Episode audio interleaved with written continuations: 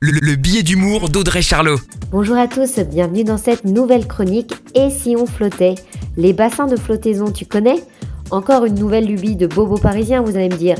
Alors non, la promesse de se sentir comme un poisson dans l'eau et donc mieux dans son corps fleurit un peu partout en France. Alors qu'est-ce que c'est? C'est des bains flottants avec une eau très salée, chauffée à 35 degrés dans laquelle on peut s'immerger.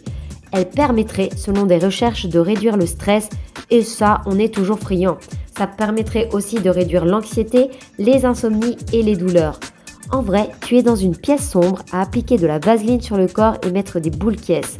Sympa la baignade Par contre, ça a évité si tu as des petits bobos, car souviens-toi de la sensation quand tu vas dans l'eau de mer avec une plaie, tu te rappelles à ce moment-là que tu es vivant.